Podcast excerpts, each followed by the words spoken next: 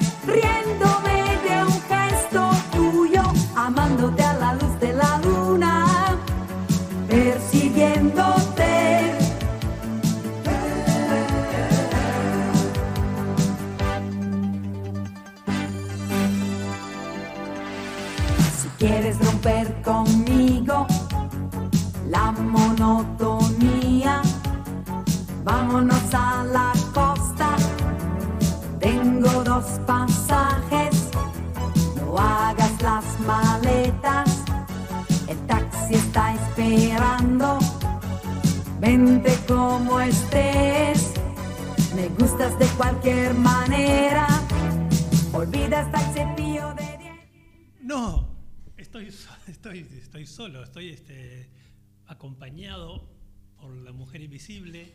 Buenas tardes, esto se explica por todo desde el bloque radio como todos los mar jueves, perdón, todos los jueves, como todos los jueves de 18.30 a 20 horas. Pero hoy queríamos empezar con un homenaje a la señora Rita Lee.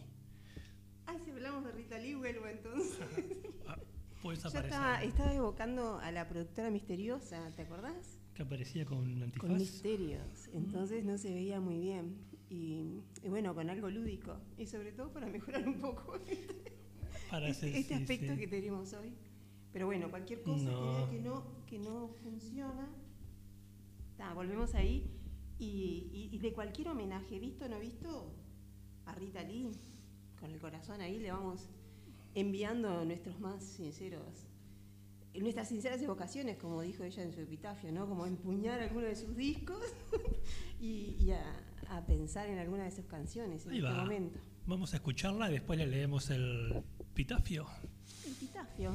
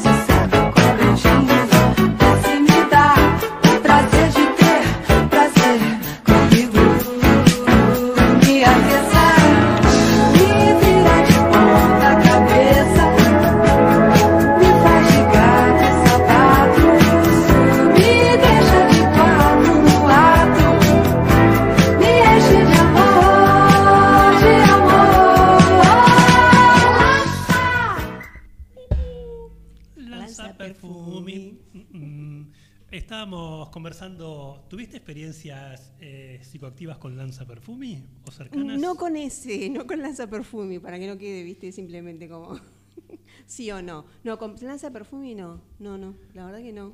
Porque Lanza Perfumi es una sustancia psicoactiva. Psicoactiva, Estamos de acuerdo. estamos eso, de ¿no? acuerdo, estamos de acuerdo. no es una canción tan de amor. Bueno, sí, es de amor. Y no tiene por qué no, quién sabe todo lo que desencadena. Sí, este, puede. de hecho, mira todas las bellezas que ha desencadenado Rita Lee. Rita Lee. Y mucho de eso tenía que ver con lo psicodélico, ¿no? Espiga experiencias con Lanza Perfumi. Conocimiento, conocimiento. Conocimiento, conocimiento. Eh, no, experiencia ninguna. eh, Venengo.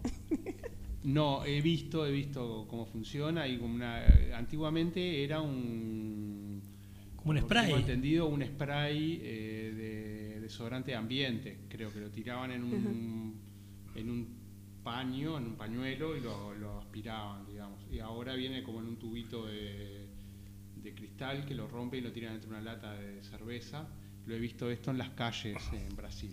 Eh, Me, cont- me contaron, me el, el contaron, viejo y no, querido, me experimenté, contaron. eh, no, los solventes me dan así, como eso es algo que se evapora, no es Sí. un solvente, ahí capaz que Roxy tiene más conocimiento, pero es, eh, ta, no, no, no estoy para eso. De-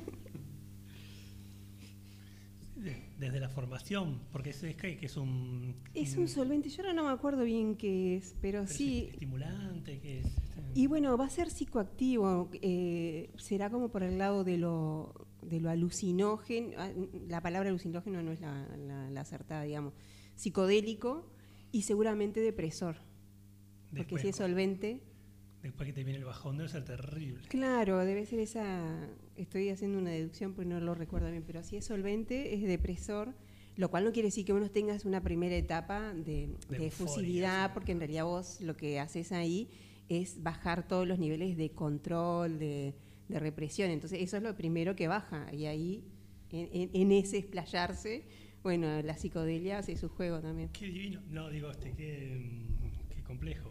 Qué complejo. complejo. Está- Lindo haberlo vivido para poderlo perfumear, pero la verdad que... Por eso esa gente baila horas y horas y horas, ¿no?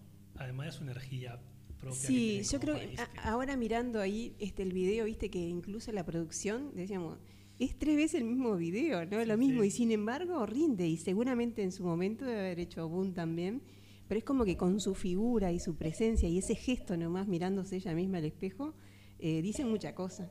A mí personalmente no fue de las, de las cantantes que llegan a- en, mi época, digamos, como que la supe conocer a través de otras personas a las cuales le había impactado mucho en su vida. Entonces vos decís, ah, realmente acá tiene que haber algo, algo, Sí. algo interesante, ¿no? Sí. Y, y después, claro, cuando le conoces esa vitalidad y esa, sí, es la- como, como los colores en el medio de la música, creo que te das cuenta de lo que puede haber sido, ¿no? En su momento como para pegar tan fuerte en, en todo Brasil, haciendo un ícono de Brasil.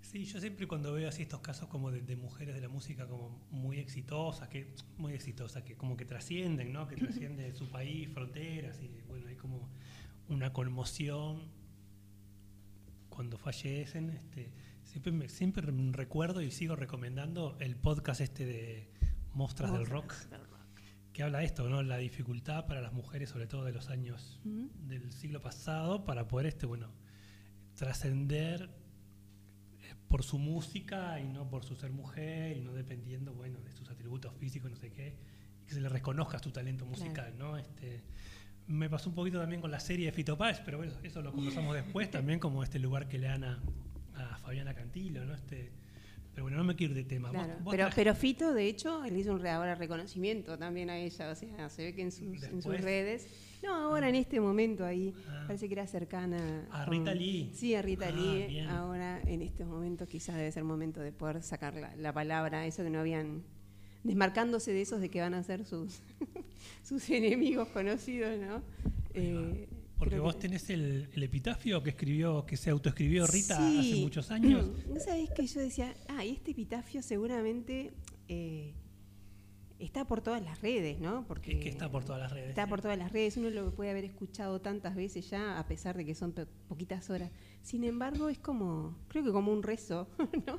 En esto de que uno lo puede repetir muchas veces y sin embargo tiene una esencia de lo que ella quería transmitir, que está, que está bueno. Lo que vi de ese epitafio, eh, que seguramente para poder comentar, que nosotros no, no es que tenemos una producción que investiga todo así persona a persona, leemos cosas de los medios. En una en página 12, por ejemplo, hicieron una recopilación y ahí está, creo que está muy buena la nota. eh, Acá de, de ahí traía lo del el saludo de Fito Páez, también de Lula para, para ella. Y también vi que este epitafio lo escribió en una autobiografía que ella hizo como el 2013, o sea que ya hace pila de tiempo. Y después hizo una segunda, otra autobiografía. Me Con, encantó. con otro epitafio. No sé si con otro Es epitafio. que la gente vive tanto ahora que tiene que como Sí. edición revisada. Sí, la, la edición revisada de su epitafio, pero eh, ta, como que habría algunas cosas de esa primera que le decía que venían como haciendo ruido, entonces ta, empezó como a, a mirar nuevamente y de verdad fue en febrero de 2023, o sea que imagínate que hasta hace poquito estaba revisando, pensando, viendo su vida, también haciéndose cargo de la trascendencia, creo yo, ¿no? Porque Sí, y, y está bueno esto también como de pues, si escribís tu biografía capaz que hasta los 50 y cuando la te la lees o la te tenés que escribir 20 años más, qué tu mirada sobre esos primeros 50 años que los viste te- siendo un cincuentón, ¿cómo, cómo puede cambiar, no? Claro, Este, o sea que estamos bien a tiempo de escribir algo de nosotros mismos cincuentones Qué para revisarlo qué dentro de... necesidad Pero bueno, así como si fuese un, un rezo eh, pagano, un rezo pagano para Rita, podemos repetir un poquito esto que ella escribió. Dice, cuando muera, puedo imaginar las palabras de cariño de quien me detesta. Algunas radios pasarán mis canciones sin que tenga que pagar por hacerlo. Los colegas dirán que se me extrañará en el mundo de la música. ¿Quién sabe? Quizá. Quizá hasta pongan mi nombre en una calle sin salida. Los fans, esos sinceros, empuñarán las portadas de mis discos y corearán Ovelia Negra. Preta sería, ¿no? Pero se llama Ovelia Negra. Las cadenas de televisión ya deben tener preparado un resumen de mi trayectoria para mostrar en sus noticieros y alguna pequeña nota necrológica habrá de salir en ciertas revistas. En las redes virtuales habrá quienes dirán, ¡Uh! Pensé que la vieja ya estaba muerta. Ningún político se atreverá a asistir a mi funeral, ya que nunca he estado en la tarima de ninguno de ellos, y me levantaría del ataúd para abucharlos. Mientras tanto, estaré de alma presente en el cielo tocando mi arpa y cantándole a Dios. Gracias, Señor, finalmente sedada. Epitafio, nunca fue un buen ejemplo, pero era buena gente. Qué divina. Qué divina. Lo único que me deja ahí es como un lugarcito, como una endija eh, de duda cuando dice finalmente sedada. Creo que hay como un dejito de dolor ahí, ¿no? De una- un anhelo por, por ese sedarse y nada, que tal vez muchas, De parar. muchas batallas internas. Sí. Es lo que me deja ahí como un tejito, porque ya te digo, no, no es que la conocí en su historia, ahora seguramente salgan series de la historia de ella. Ah, seguramente salga No, una serie. vivo. Sí, porque a veces conversamos esto de, bueno, de la, el, artista muy talentoso es como inseparable del sufrimiento, ¿no? Mm. Este, no sé cuánto sufre un reggaetonero en su vida, ¿no? Pero este, yo, tipos, este, eh, no sé, gente que me gusta, ¿no? Me imagino, Ajá. eh, Pito Paz, Charlie García, el propio Darno Jans, este, toda gente que también tuvo como existencia bastante como, no sé si trágicas, pero sí complejas, que podía como dar ese, transformar ese dolor en, en- en- en creación, ¿no? Este, y hay siempre un poco como de ese dolor que cuando puedes dejar de comunicarlo capaz que por la música se te empieza a enquistar, tal vez. ¿no? Yo creo que es como si fuera una imagen como de unas riendas, ¿viste? Para mantener la tensión. Sí. Otro día hablamos de eso porque eh, hoy no está el FIDE, le vamos a mandar un beso, él trae siempre lo del fluir. Le aflojamos la rienda. Ahí va, le aflojamos la rienda y la tensión está en poder eh, hacer algo en lo cual vos sos especializado pero que te guste, a su vez, y novedoso. Entonces en esa puja hay como algo que, que hay que ir y volver entre las dos cosas, eh, porque si te quedas siempre en lo mismo es como una chatura, ¿no? Y para pasar algo nuevo eh, tenés que romper, tenés que ir con cosas nuevas, tenés que de alguna manera eh, ir a otros lugares que no son los conocidos. Entonces ahí me parece que debe generar. Es como, yo lo siento como que van cabalgando ahí. Como dijo el poeta, se me acabó la fuerza, te solté la rienda. Sí, Ay, ¿no? qué. Sí. La encontré en algún lugar. Tu, tu, tu, tu. Yo creo que la cantaba Luis Miguel, pero debe ser de algún Ay, no, charro así mexicano. Sí, medio charro mexicano. Bigotón, Eh, ¿y no es Bueno, yo Carlos Vives? No. un buzo. No, Carlos Vives no es mexicano. No, no, no, pero que Eh, cante así como una... Debe ser un machote mexicano. Esto. la rienda. de Sí, uno de los- sufrimiento. Uno de los ¿no? clásicos, sí, pero Luis sé que la canta. Ahora, eh, volviendo a Rita, ella podría cantar montones de sufrimiento, pero con una alegría y una forma que no parecía que fuera total sufrimiento, ¿no? No, no, una bestialidad, la energía. Yo no soy un, un gran conocedor de Rita Lee, conozco sus clásicos y conozco el, el, el rock, el, el Beatles. rock, el que hizo de Ah, los sí. Beatles, un- está- me parece que un Ese atrevimiento, genial. un atrevimiento divino, ¿no? musicalmente bestial también. Pero para este programa, por ejemplo, lo hemos pasado algunas veces, ¿no? Nada mejor que no hacer nada. Ev- Evocando ese tiempo de no hacer nada. Hay gente que hace máquinas de no hacer nada, como les ponía el otro Sí, día. Pero de no hacer nada, no hacer nada mismo, haciéndolo con música, espectacular. Capaz que hasta podemos escuchar otro poquito de, de Rita Lee. ¿Tendremos algo? Eh, tenemos, como decía su epitafio, eh, mis fans corearán Oveja Negra, eh, Ovelia Negra, así se llama la canción, eh, es la que vamos a escuchar entonces, Ovelia Negra.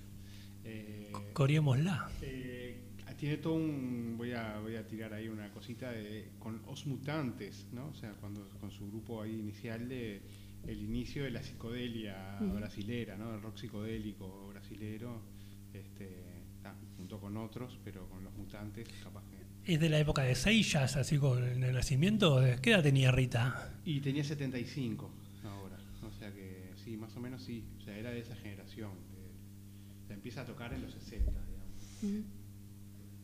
60, principios de los 70. Pero bueno, vamos con Ovelia Negra. Negra. A por ella.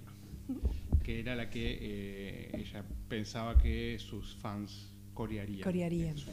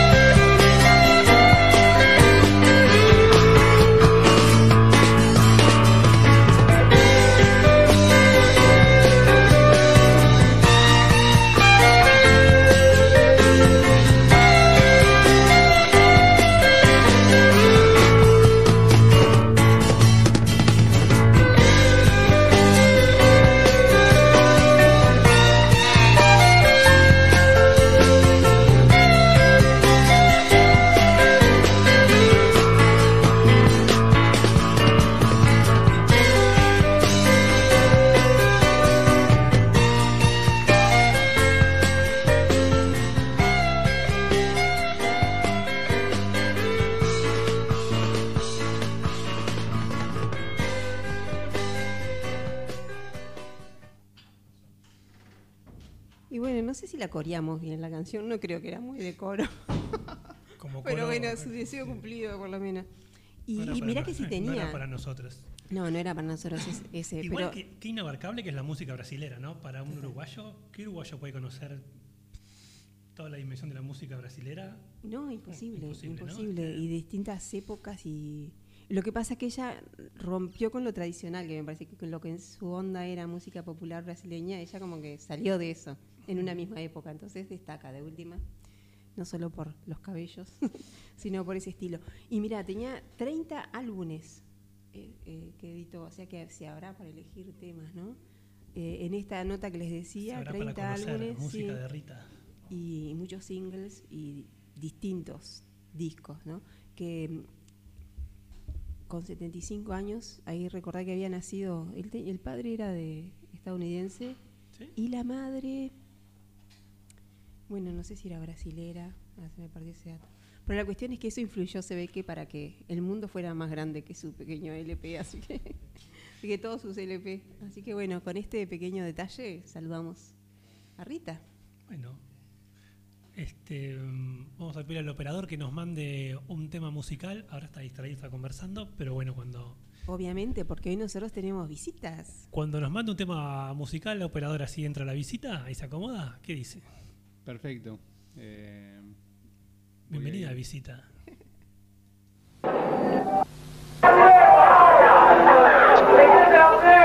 Que cada vez toco mejor, tonto.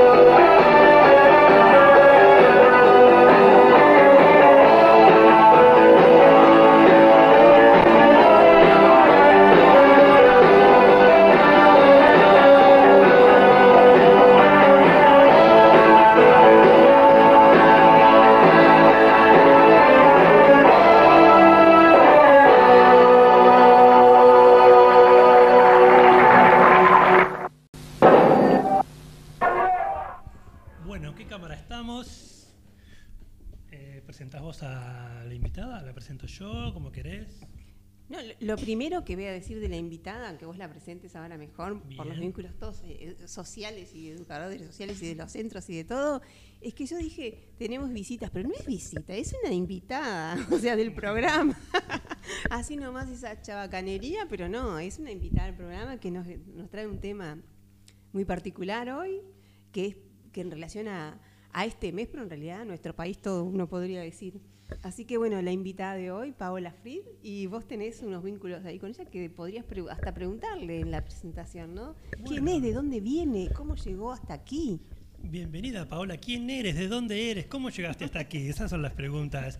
No, gracias por venir, Paola. Este, y bueno, capaz que vos te presentás un poquito quién sos, qué haces, para ir entrando como en calor de esta conversación que es muy casera, como eso. Sos, sí, sos la visita, pero sos una invitada que tienes cosas para compartir con nosotros. Pero bueno, Paola Fried, educadora social, está trabajando el tema de mm, ciudad y patrimonio, ¿está bien? Ciudad y memoria. Ciudad y memoria, memoria. perdón, yo meto patrimonio, Viste perdón. que nos no, teníamos no, que, memoria, nos teníamos que ahí Patrimonio reacomodar porque no, patrimonio no, nosotros le pusimos patrimonio y, y era más bien ciudad y memoria. Ciudad memoria, Así pero que capaz hacemos- que para arrancar te preguntamos, ¿qué es, qué es, qué es ser? ¿Qué es la educación social? ¿Qué es un educador social? Yo me lo pregunto. difícil. Yo es la que me pregunto siempre. Yo le iba a preguntar cuál es tu color preferido. Bueno, ese va después. Eh, Es más fácil ese, lo que preferido. Eh, Para ubicar a la audiencia, porque nosotros está, somos capaz que conocidos del palo, pero bueno, hay gente que nos escucha, tanta gente que nos escucha, capaz que no sabe qué es un educador social, ¿no? Bueno, pero gracias por la invitación. Invitada, visita, como parte de lo mismo. En realidad, ya no sé muy bien qué es la educación social, pero yo sé lo que hago yo como educadora social. Y, y bueno, si hay algo que eh, nos parece que, a mí me parece que es muy interesante para la educación social y para los educadores y las educadoras sociales, es pensar la ciudad como un espacio eh, educativo, ¿no? como un espacio de aprendizaje. Y capaz que también en eso de cómo uno va transitando eh, la vida, piensa, bueno, cómo llegó al tema este donde la ciudad, el espacio público y la memoria se entrecruzan, ¿no? Y yo diría que antes que, que son momentos como de, la biografía mía que son este, bien particulares. Desde que empecé a trabajar como educadora social a los 20, siempre me preocupé como bastante del tema de la ciudad y de pensar cómo las personas con las que trabajaban habitaban la ciudad. Eh, en otro momento que por cuestiones de estudio estuve bastante también preocupada por la cuestión de cómo se iba fragmentando nuestra ciudad, la fragmentación y la segmentación social, lo que eso producía, sobre todo en las infancias y en las adolescencias, por dónde transcurrían esas personas ¿no? y habitaban la ciudad. Y bueno, me dediqué bastante a eso y a cómo acercar y ampliar los, los circuitos culturales por donde este, eh, trabajábamos. Y después vino el tema de la memoria, que en realidad siempre estuvo. Eh, y, y bueno, y mi vinculación con el tema de memoria, eh, podríamos decir que tiene que ver con mi identidad judía, como diría como primera cuestión, donde siempre estuvo como muy presente eh, la cuestión de la memoria. Y, y después por, por el acercamiento, digamos, este, por vivencias familiares a lo que fue el terrorismo de Estado, la dictadura militar. Y cuando hace un tiempo empiezo a pensar cuestiones vinculadas a ciudad, educación y memoria, eh, tiene que ver con todos esos tránsitos juntos, ¿no? Y de cómo pensar las memorias, las capas de memoria en la ciudad y cómo pensar cuestiones de transmisión educativa en relación a eso. Qué interesante esto que vos traes, porque solo escucharte ya yo pienso en esto de, múltiples ciudades en una ciudad y múltiples memorias en la memoria de cada uno, y si saltamos a la memoria colectiva, este, tan lindo eso que traes. ¿Y cómo, cómo es el vínculo este de educación y memoria? Porque vos esta experiencia que estás haciendo la haces en un marco de un proyecto de extensión, ¿no? ¿Está bien? Eh, Del Instituto de Formación en Educación Social. Sí. ¿Y que cómo el- pudiste can- canalizar este, este camino, esta, estas ganas, este deseo ahí de trabajar el tema? Bien. yo diría que hay como, como dos cuestiones. Una como más personal, que es mi investigación de, de tesis, que es el Museo de la Memoria, que son las formas de transmisión de la memoria en el Museo de la Memoria, la propuesta educativa. Eh, toda una formación que vengo haciendo, sobre todo con Argentina, eh, en cuestiones relacionadas con el tema de memoria, porque también es verdad que acá no, no tenemos como muy desarrollado el tema en el sentido, digamos, de formación.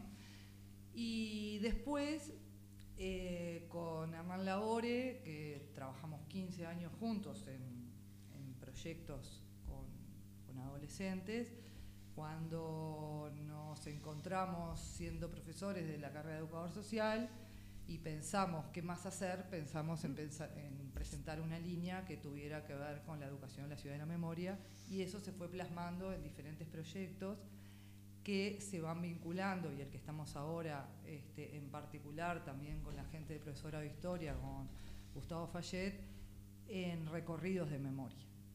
El proyecto de ahora se llama Recorridos de Memoria en Compañía, en el marco del Instituto Académico de Educación Social, lo estamos llevando adelante, nos presentamos a un, al programa Enebro, que es el programa de extensión del CFE, del Consejo de Formación en Educación. Pero bueno, más allá de, de toda la cuestión formal, a nosotros lo que nos interesa es cómo identificar señalizaciones que ya existen en la ciudad, que tienen que ver con diferentes iniciativas en diferentes momentos, pero que se relacionan con hechos, acontecimientos, tanto de violación a los derechos humanos como de resistencia, vinculados a la dictadura. Eh, lo que es interesante es cómo recorrer la ciudad, ¿no? estando atentos, atentas a estas señalizaciones que muchas veces pasamos por al lado y ¿no? son unos honguitos o es una placa. ¿no? Entonces, cómo eh, habitar la ciudad incorporando ¿no? esas memorias. Y vos decías como de diferentes capas de memoria. También nos pasa de que pasamos al lado de un monumento y decíamos, ¿de qué era este, este, caballo? ¿Quién era que estaba arriba de este caballo? ¿no? Nos pasa, digamos, con diferentes sí. momentos de, de, la historia, ¿no? no solamente de la historia reciente, sino de la historia. Y cuando vamos a otro lado, capaz, a otra ciudad, ¿no? nos ponemos como más observadores de todo eso, pero en nuestra propia ciudad muchas veces todo eso como pasa de largo. Entonces de lo que se trata es de evidenciar, de activar ¿no? esas señalizaciones para que formen parte de una manera también más activa, ¿no? más, más consciente en nuestros recorridos cotidianos. Eso, eso está buenísimo.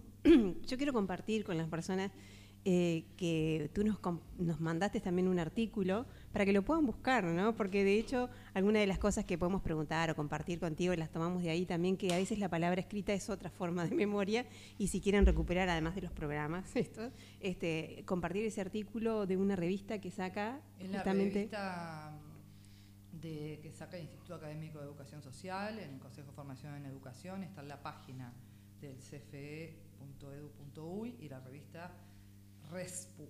Ahí va. ¿Qué nombre?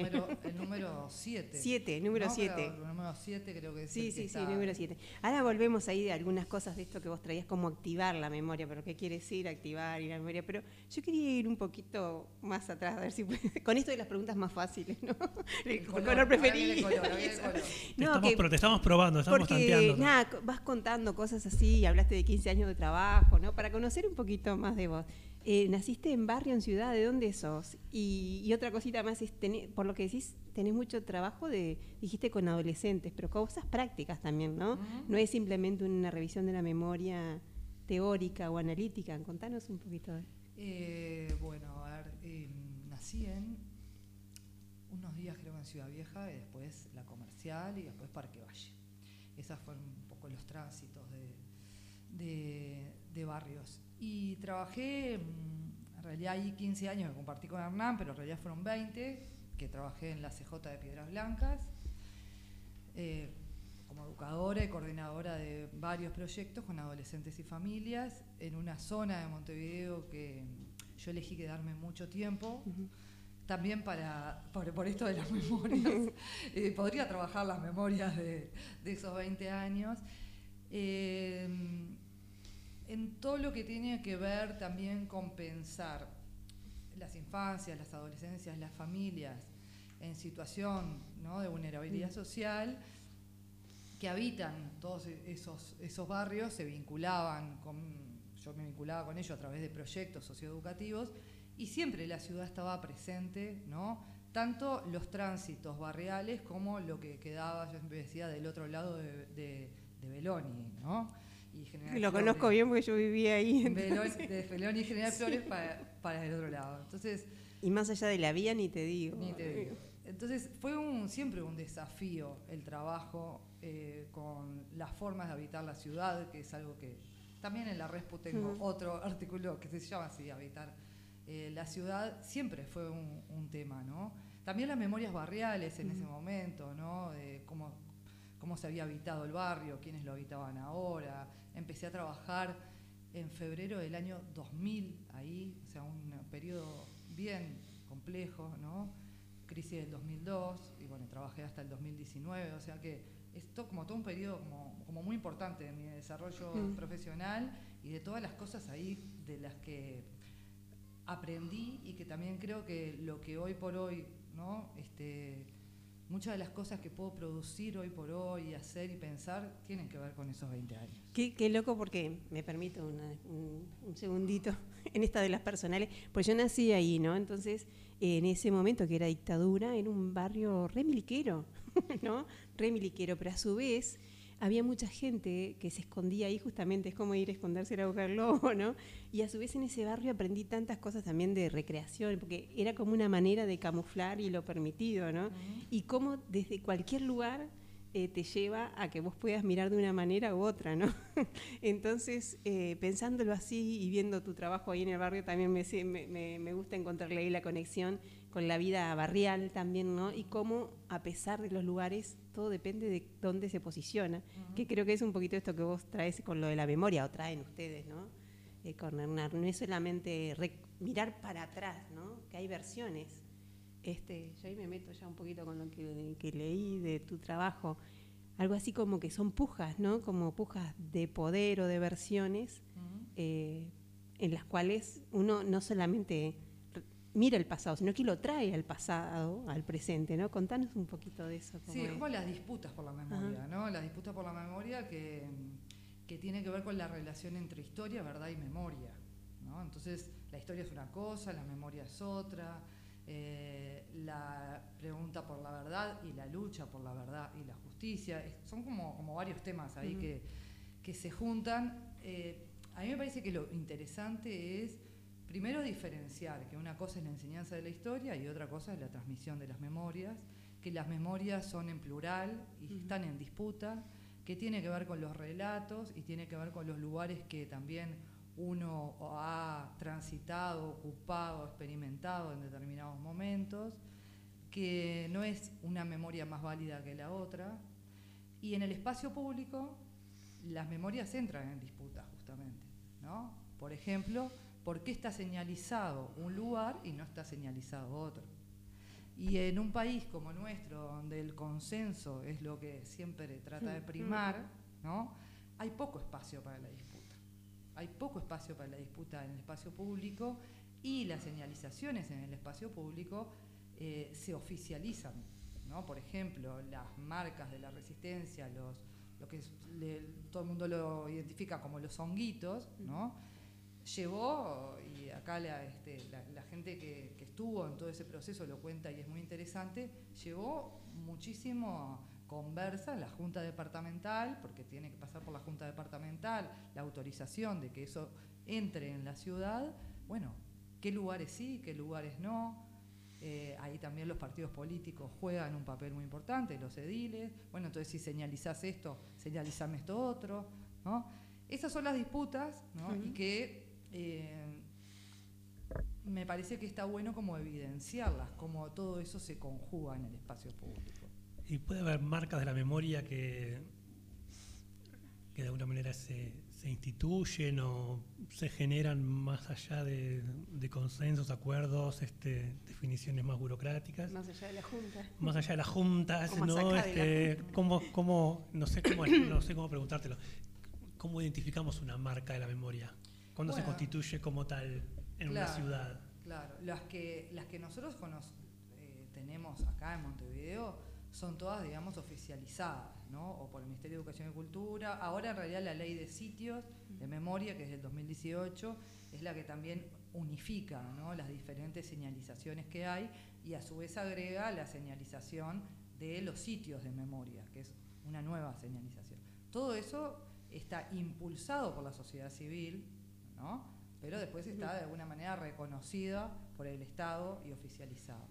Y respecto a otras marcas, y bueno, hay muchas de las marcas, por ejemplo, que no son permanentes, que son efímeras, y que nosotros hicimos, por ejemplo, una intervención urbana efímera, en un tránsito por 18 de julio, haciendo unas marcas de unos puntos fucsia, ¿no? Eh, evi- evidenciando un tramo de la ciudad que va del callejón de la universidad a la Plaza Libertad como un lugar que tanto en el pasado como en el presente podemos identificar como un trayecto de luchas varias, digamos, ¿no? de manifestaciones de resistencias eh, varias. Entonces ahí trabajando con diferentes generaciones evidenciamos que había una coincidencia en que ese es un lugar del centro de Montevideo, ¿no? que tanto en el pasado como en el presente representa eso. Y lo manifestamos con marcas efímeras. ¿no? Y que yo creo que son también ¿no? cuestiones que hay que... Y hay muchas marcas efímeras ¿no? o no reconocidas en el espacio público. Los afiches, los grafitis, eh, yo qué sé, este, podemos, ¿no? uno puede salir y puede empezar a ver también capas de memoria.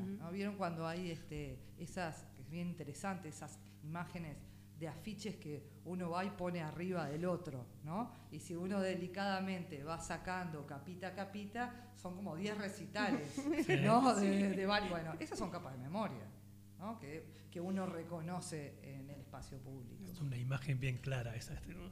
¿No? Esa buena, imagen bárbara, clara. Sí. Si le hicieras un caladito así, verías todos los afiches, ¿no? Es lindo, es lindo. Habría que sacar como ese recorte, ¿no? Y, y ver a ver qué, cuántos años para atrás uno puede ir. Entonces, eh, esas capas también está bueno que eh, cuando transitamos, cuando caminamos, nos pongamos como en plan observadores, como más activos de- del espacio público. Capaz que ahora este, nos escuchamos un temita de la selección que hizo DJ Espiga y, y seguimos conversando de, Y activamos. de la ciudad y activamos bien, la, activamos la la memoria. Como la invitada pidió rock argentino, hablaron de Fito y de ciudad, vamos con el obvio, ¿verdad? Vamos. Claro.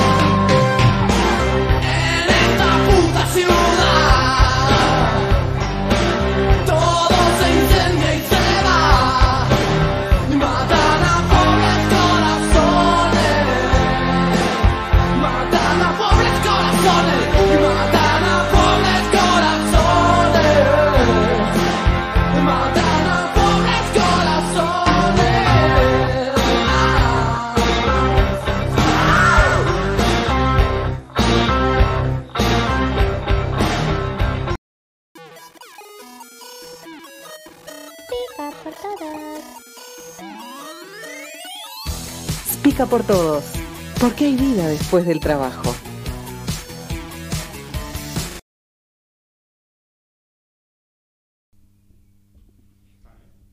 Bueno, hablando de memoria, hoy estamos aquí y quizá podemos profundizar un poquito por qué es importante hoy hablar de memoria, de esta memoria activa, de esta memoria que, que se compone de muchos tiempos. ¿no? ¿Por qué es importante? Eh, está bueno eso de los tiempos, porque la memoria es pasado, es presente, pero es futuro. ¿No? no es solamente pasado y presente, sino que hay algo de lo que podemos hoy por hoy resignificar que tiene que también que ver con los futuros que imaginamos. ¿no? Y ahí es donde a mí me parece que es interesante pensar eh, en la vulneración de derechos hoy, ¿no? en cómo también este, no pensar que, que son historias cerradas y cerramos la puerta y ya está, ¿no? como muchos actores sociales y políticos han querido, sino que comprender el pasado también es pensar, analizar el presente e imaginar futuros. Entonces, eh, una, una sociedad, digamos, que no tiene memoria, también es muy difícil que pueda tener un presente justo, ¿no? Y pueda imaginar este, otra forma de, para sus habitantes. Entonces, en ese sentido, bueno, tenemos permanentemente, y yo creo que quienes nos dedicamos también a cuestiones educativas, tenemos también una responsabilidad ahí de, de transmisión.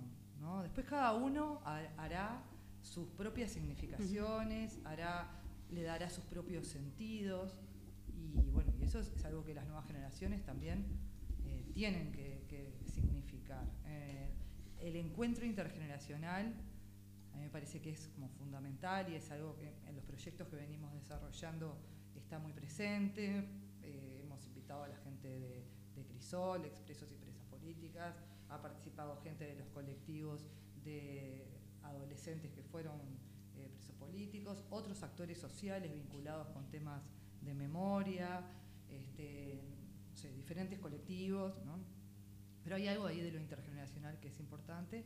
Y después también de, no olvidar que, que seguimos pensando, que tenemos que seguir pensando en, en cómo construir una sociedad más justa, más equitativa y más igualitaria y donde sobre todo las infancias y las, y las adolescencias puedan tener otro ejercicio de derechos. ¿no? Sí, que me quedé resonando que importante esto de traer lo, intergeneracional, ¿no? Porque bueno, en como estas dos patas de la memoria, la, marca en el territorio y también como el relato, la memoria de otras generaciones, porque probablemente además sean temas que no, no, no están como en la, en, por lo menos en el, radio de intereses tal vez de las nuevas generaciones, ¿no? Cómo son sí esos temas que como sociedad hay que decir, esto es importante que se aprenda ponerlo sobre la mesa y qué mejor manera que hacerlo con las generaciones que lo transitaron, ¿no? Porque también no es información que está probablemente en... No es la información que los gurises eh, van a buscar a internet y que ya no nos necesitan. Es información que nos necesitan todavía como la generación del medio para transmitir esto. Y también ahí te pregunto más también desde el- de la sensibilidad, porque este, como en esto de la disputa, nos encontramos en un momento que también que, así como hay una- un gran colectivo de personas ocupadas en esto, en siempre la memoria, otro gran colectivo que lo, lo trivializa y, y hasta lo justifica, ¿no? ¿Cómo llegamos a esos puntos?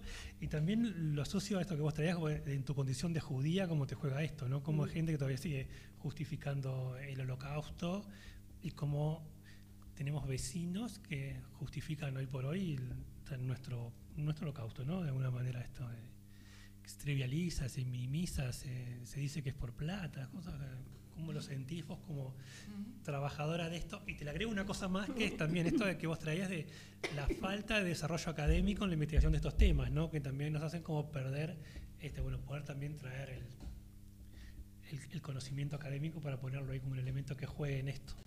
Bien, empiezo por el final.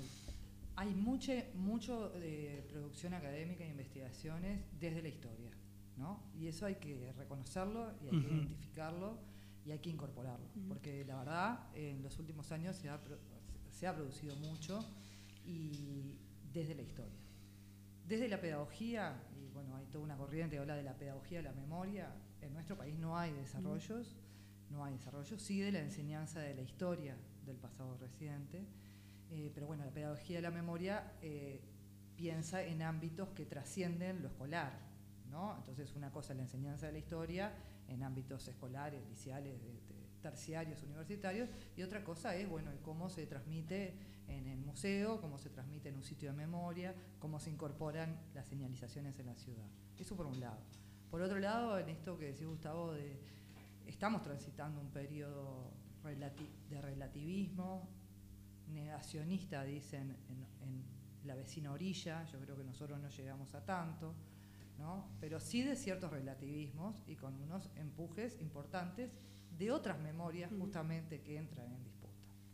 Entonces, eh, tenemos que identificar eso porque eso forma parte, digamos, de los debates actuales, no son cosas que, que pasaban antes, ¿no? Son cosas que pasan hoy, que forman parte de los medios de comunicación hoy, ¿no? Este, hay temas como muy actuales que se están debatiendo en este momento y que para eso se necesita no solamente sensibilizarse con aquellas violaciones a los derechos humanos, sino también tener elementos para poder comprender y armarse un sentido crítico al respecto, ¿no?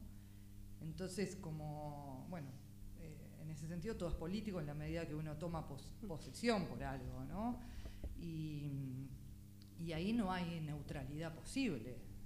Y tampoco hay blancos y negros, ¿no? Lo que hay es un conjunto de elementos que nos ayudan a comprender un periodo histórico que, si bien este año son los 50 años del golpe de Estado, no empieza en el 73, ¿no? Los historiadores hablan del periodo 68 al 85, porque para poder entender el golpe de Estado en el 73 uno tiene que también tener elementos de qué estaba pasando Claro. antes, ¿no? ¿Qué país teníamos? ¿Qué estaba pasando? Justamente la- pensando en la fragmentación social, se habla de la década de finales de 50, ¿no?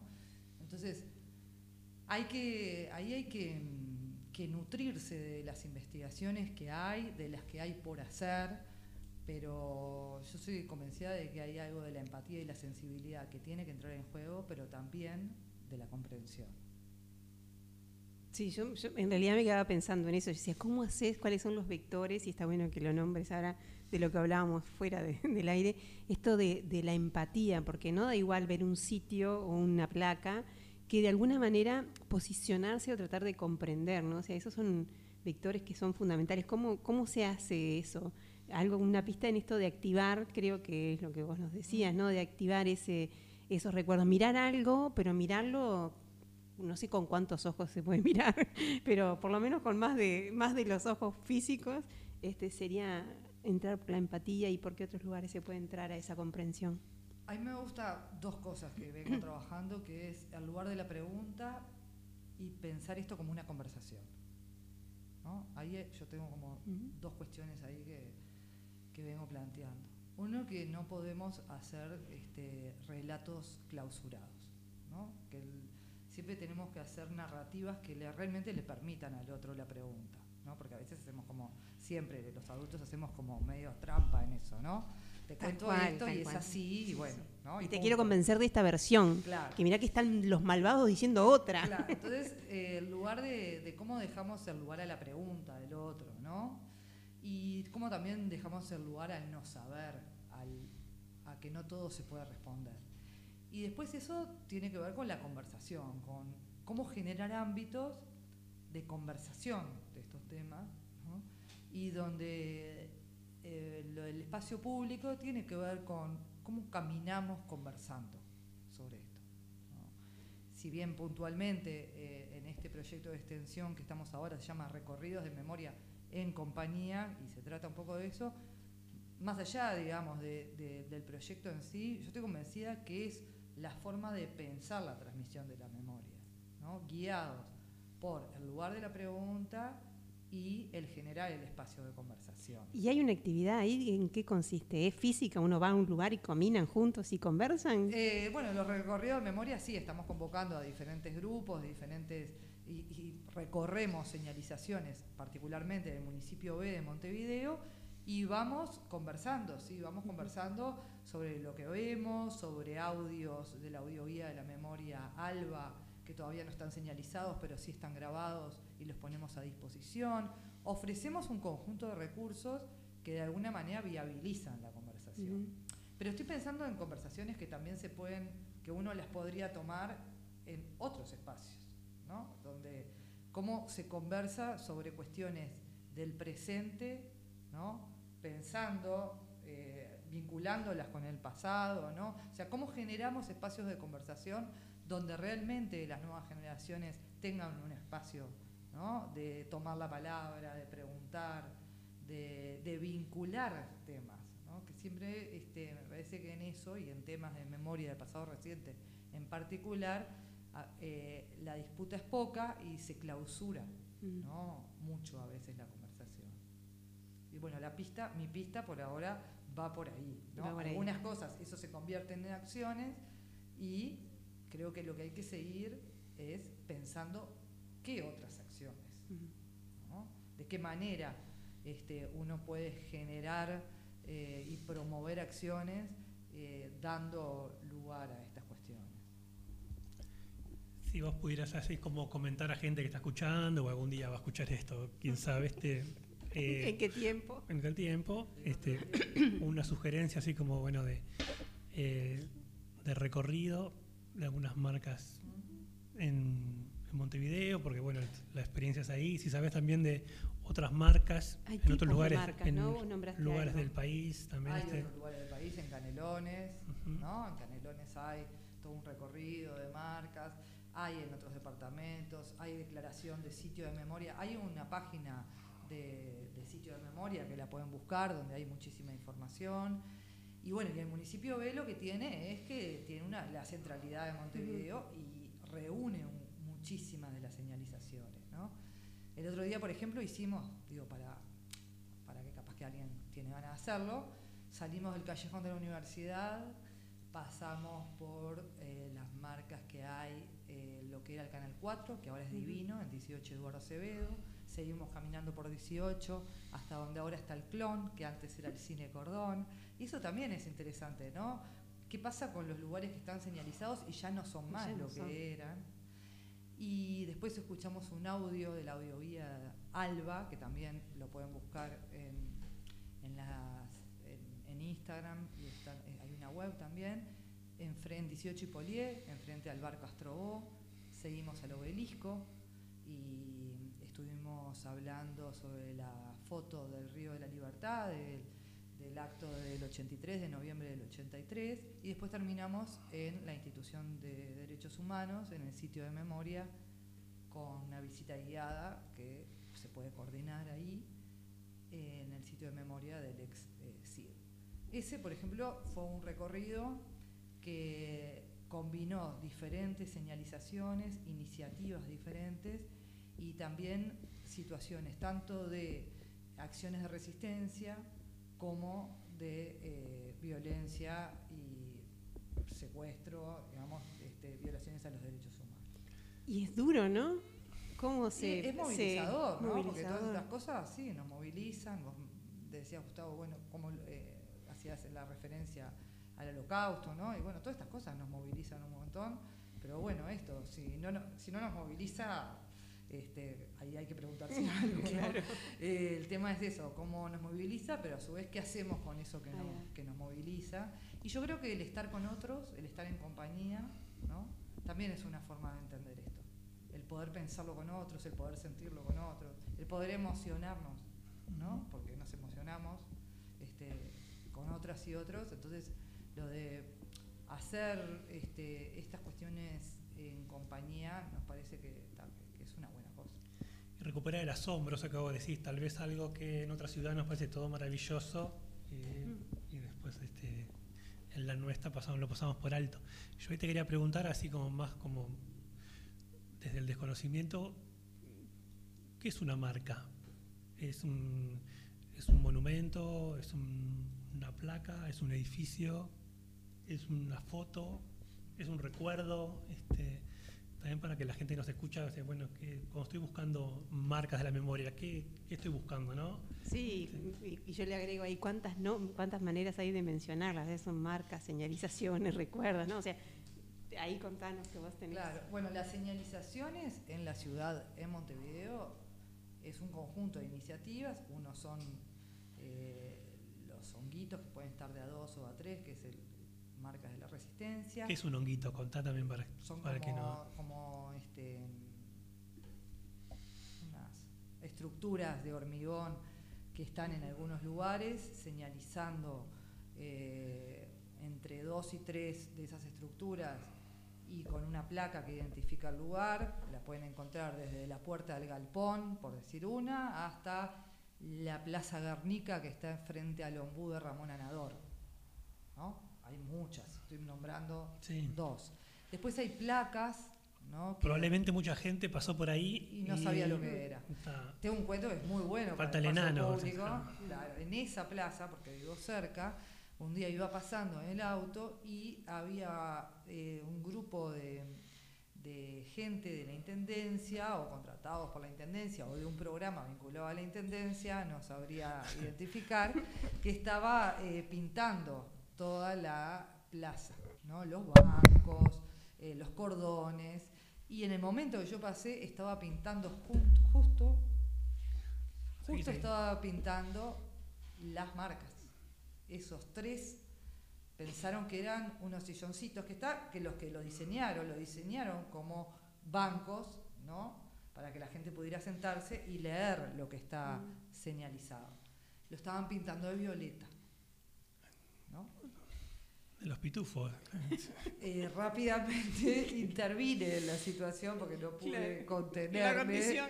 mi condición a lo que me dijeron que a ellos le habían mandatado Pintar la plaza. Todo pintado. Y bueno, eh, hice algunas gestiones públicas y, eh, y eso volvió para atrás. ¿no? Pero claramente eso es un buen ejemplo de esto que vos decís de no había un reconocimiento de que eso fuera una señalización. Entonces, una cosa son las señalizaciones, que decía, son esas, son las placas, son otra forma que hay de donde dice sitio de memoria, esto es declarado sitio de memoria. Uno de los últimos que se declararon fue en julio del año pasado el ex hogar Yaguarón, que es un edificio del INAU en la calle Yaguarón, donde funciona el departamento de recreación, entre otras cosas. Ahí fue este, un lugar de presas adolescentes, pero que también convivieron con lo que era en ese momento este, el Consejo del Niño y era un, un internado del Consejo del Niño donde había adolescentes internadas, como sigue habiendo en este, muchos establecimientos, y que convivía con las presas políticas. Eso fue declarado un sitio de memoria. Entonces, una cosa es estas señalizaciones, ¿no? Y otra cosa me parece que es más la cuestión más simbólica de la marca. ¿no? Uno le dice marca por una cuestión más generalizada, pero está bien la diferenciación que haces tú.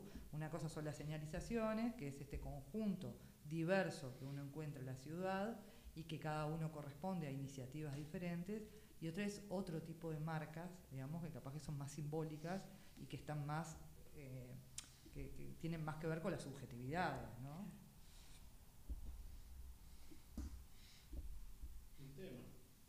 Vamos por un tema, por favor, porque ahora tenemos que suspirar.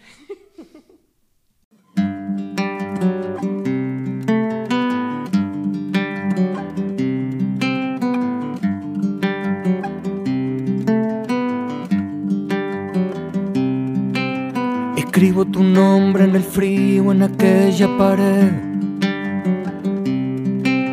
Te veo mis sueños en brazos en ese cartel. Un Cristo fantasma en el viento sin resucitar. Tu rostro de blanco y de negro queriéndome hablar. Y encuentro los ojos de un niño que nunca creció. Te siento valiente en un cuerpo que no envejeció. Tu vida cortada, aplastada por un animal. Tu vida que es vida y mi vida llegando al final. ¿Dónde fue? ¿Dónde estás? ¿Dónde fue? ¿Qué te hiciste inmortal? ¿Dónde estás? ¿Dónde fue? ¿Dónde estás?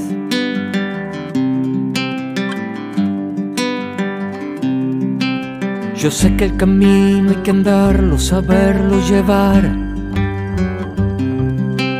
Pero cada piedra que piso me hace recordar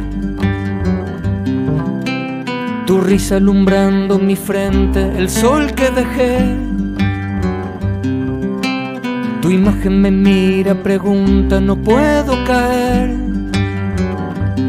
Y entonces camino despacio con vos y con él.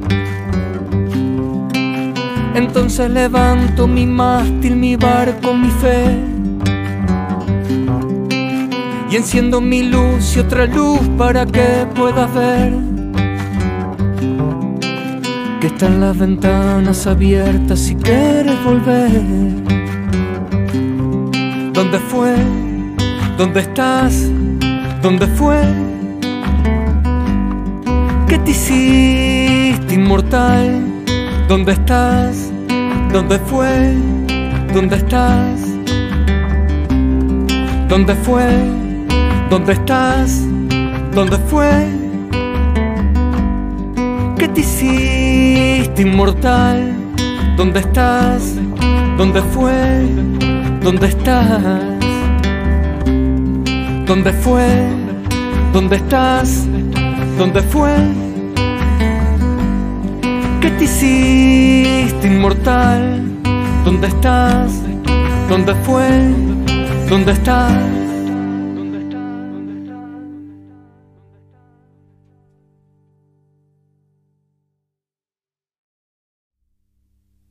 Seguimos conversando con la invitada de hoy, Paola Fried, sobre ciudad y memoria, espacio público memoria. Sí, y veíamos ahí, compartíamos unas imágenes ¿no? de lo que son los recorridos de la memoria, específicamente con, con la marcha de la memoria, ¿no? Cómo fue o cómo es, a qué nos invita, tratando de ver esto del futuro y un poquito del pasado con el 2020, que fue lo que pasó. Ahí creo que hubieran muchas marcas o por lo menos señales. y, y fue impresionante, ¿no?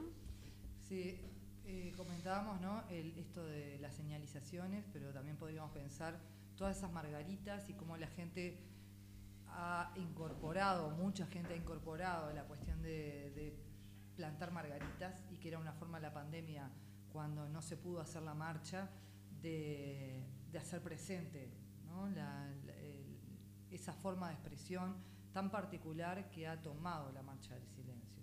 Entonces la margarita también la podríamos tomar como ese símbolo que marca y que cuando uno lo ve lo relaciona directamente con este, los desaparecidos, con la lucha por la, por la verdad y la justicia. Y, es interesante cómo frente a la imposibilidad de marchar juntos en silencio, como se venía haciendo, se encontraron otras formas de, de acción. Ay, claro, yo pensaba eso de activación seguro, ¿no? Como que revivió Claro. de alguna manera la- y la multiplicó a mi gusto. O sea, como que algo que estaba quizá de alguna, de alguna forma estancado ahí, revivió, no se renació, aparecieron, el territorio de alguna manera de- se, se- se llenó de capas, como si fueran los, los afiches, ¿no? Claro. De montones de capas que no era solamente la tierra ahí, se hizo virtual, pero real, súper real, sentido. Y ahí hay como y la excusa también, ¿no? Porque mm, pienso también en esto de la transmisión y bueno, y si uno pasaba por un lugar y había un conjunto de margaritas y uno también se al- alguien preguntaba, ¿y, y todas estas margaritas por qué son? ¿no? Entonces nos da la posibilidad, aquello que aparece en el espacio público, de si uno está atento, generar esa conversación que hablábamos. ¿no? Entonces las margaritas en ese momento y nos sigue convocando a que sea un momento de transmisión. Estamos en, en mayo, estamos en el mes de la memoria, en un mayo, como decíamos, particular, los 50 años de- del golpe de Estado. Hay muchísimas actividades en este mes y en este año desde diferentes instituciones y colectivos para eh, eh, recordar el, el golpe de Estado y me parece que este mes hay que estar atento. Yo creo que hay algo de, de cierta tensión, así como decíamos, para recorrer la ciudad, que también hay que estar atento a, a las actividades que hay, vaya uno o no, ¿no? participe uno o no, pero cuando también uno está atento, uno también le llega como, Claro. ¿no? como más ¿Y- y información. ¿Puedes sugerirnos algunas cosas a las que estar atentos para Y estos por días? ejemplo, el sábado que viene eh, hay un hay una movilización en Malvin Norte donde se juntan firmas, el colectivo de Malvin Norte está juntando firmas para declarar sitio de memoria lo que era el Álvarez Cortés, que eh, era otro lugar donde hubieron este, adolescentes presos políticos, que era un lugar del Consejo del Niño y hay un, todo un colectivo que viene trabajando hace mucho tiempo en Malvin Norte y este sábado convocan a juntar firmas para que se pueda declarar sitio de memoria. Y después hay varias actividades académicas, la universidad tiene varias actividades académicas, este mes viene Elizabeth Yelin, que es una socióloga argentina que ha trabajado mucho sobre el tema de memorias y particularmente eh, el tema de feminismos y memoria. Y tiene muchas también, eh, así como la ciudad tiene muchas capas de memoria, ¿no? las memorias también tienen muchos temas que la atraviesan. ¿no? Las infancias, ¿no? el género, las generaciones, la cuestión de las generaciones. Hay gente que también trabaja, ¿no? ¿Qué pasa con eh, las diferentes generaciones que transitamos el, el periodo de la dictadura? quiénes éramos niños, quiénes eran adolescentes, quiénes eran adultos, y las nuevas generaciones que no lo vivieron, pero que de alguna manera son parte de. ¿no? Y, y ahí hay algo de, cómo construimos el nosotros, ¿no? cómo construimos el, nosotros como, como ciudad en este caso, como país, como sociedad. Y es interesante ahí porque sin, sin memoria estoy convencido de que no hay mucha posibilidad de nosotros. Y también este que. Qué extraño es, por lo menos cuando esto como que se, se presenta el pasado en esto que siguen siendo resoluciones de juicio de situaciones que son de hace 50 años, que se están como definiendo ahora todavía y siguen como en curso, no es como esa cosa de. Es como que el pasado se presenta así como de. estrepitosamente, ¿no? Y trae este- esto, bueno, nuevas preguntas, ¿no? Este, inclusive, aunque estés medianamente informado, decir, bueno, ¿quién era esto? ¿Quién inició este juicio? ¿De qué estamos hablando? ¿no? Y es esto como que, es eso, como una irrupción del pasado fuerte que trae esto, bueno, como que eh, hace que el tema siga como vigente, presente, es como de, de la imposibilidad de ser como agotado hasta que, bueno, no esté como esclarecido hasta el último de los hechos, ¿no? Este, es como- ¿Cómo se cierra? ¿no? ¿Cómo es- eh, hay un momento en que esto eh, deja de ser significativo para, para un país? Y no, en la medida, como decís, que siguen habiendo juicios y tantos otros que no son juicios. ¿no? Sí. En estos días hubo, hubo un juicio oral en San José, por ejemplo, ¿no? Y, pero también hay un montón de información que seguimos sin tener, ¿no? que, hay un montón de gente que sigue sin decir, ¿no? No solamente dónde están, que eso obviamente que es este, una lucha que, que sigue, sino también este, el poder, el que, insisto con esto de seguir instalando en el espacio público las disputas, ¿no? La pluralidad de memorias, la S, en la, ¿no? la, la las memorias en plural es sumamente importante para que no quede este, esta cuestión de que hay es la memoria, ¿no? sino que demos lugar a esa pluralidad. Y cuántas historias mínimas igual también van corriendo, ¿no? Porque más allá de esta necesidad como de memoria y justicia más colectiva, como estas pequeñas memorias o estos, estos sí, acciones familiares, individuales, de bueno, hacer justicia por mi familiar, que son esto que aparece a veces, bueno, un juicio en un departamento, en otro, este, en otros países, ¿no? También como este entramado de pequeñas luchas que también que cada tanto da un poquito de luz a esto y lo, y lo, lo presenta nuevamente, ¿no? Este, Yo porque me da cosita que se nos acabe el tiempo, pero ah, bien. me viene como cuánto de generosidad o de responsabilidad tiene que haber para trabajar estos temas en lo, en lo colectivo, ¿no? Porque uno también puede agarrar su historia, querer resolverla, o, o también decir, bueno, ta, ya, ya está.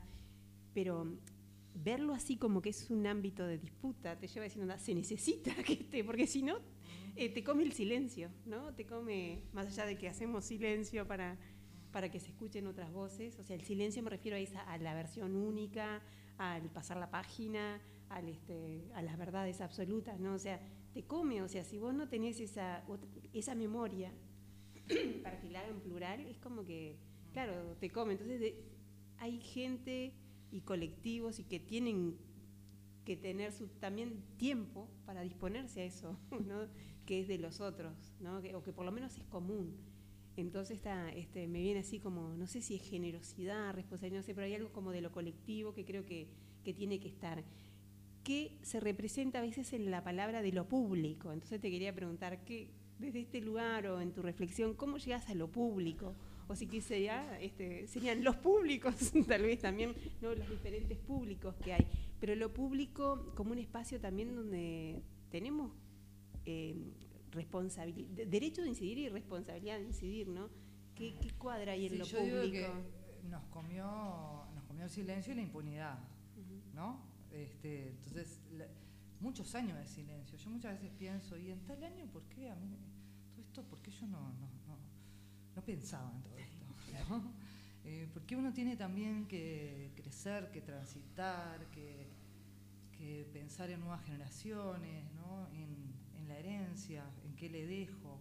¿no? Hay algo de todo eso que por lo menos a mí me fue movilizando y me fue acercando desde este lugar al tema. Porque siempre estuve vinculada, pero eh, tenía que ver más con mi historia personal. ¿no? Entonces, ¿cómo, ¿en qué momento también junté como lo profesional ahí? ¿no?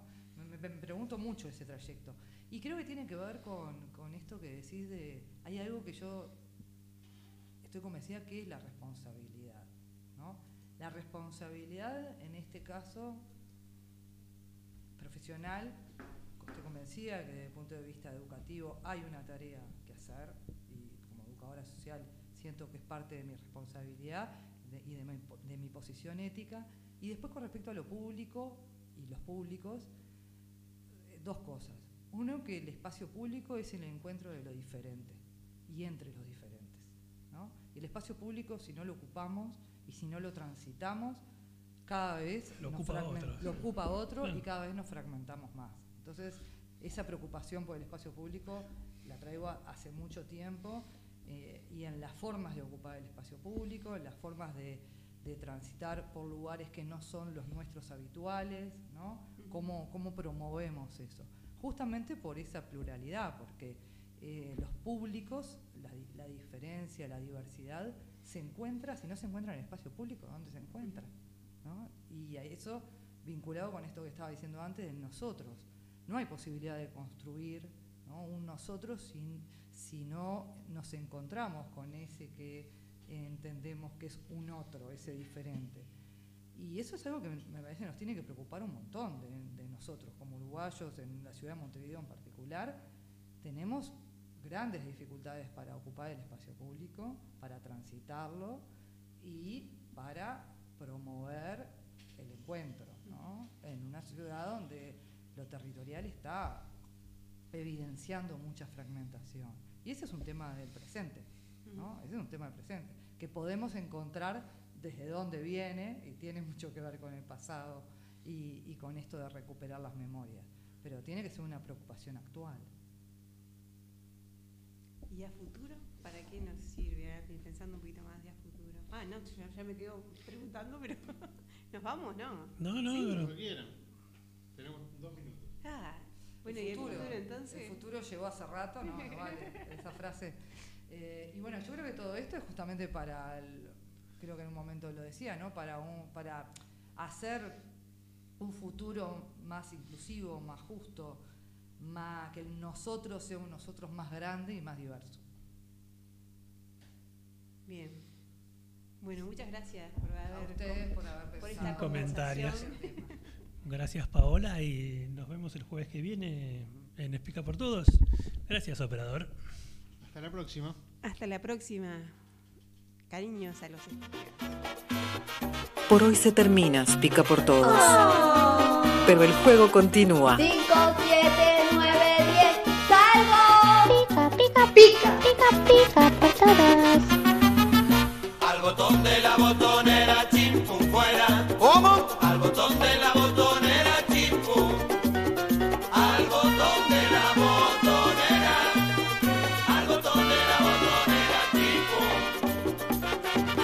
quiso tapar la primavera, a los que hicieron tristeza la escuela, a los que aburrieron la jornada.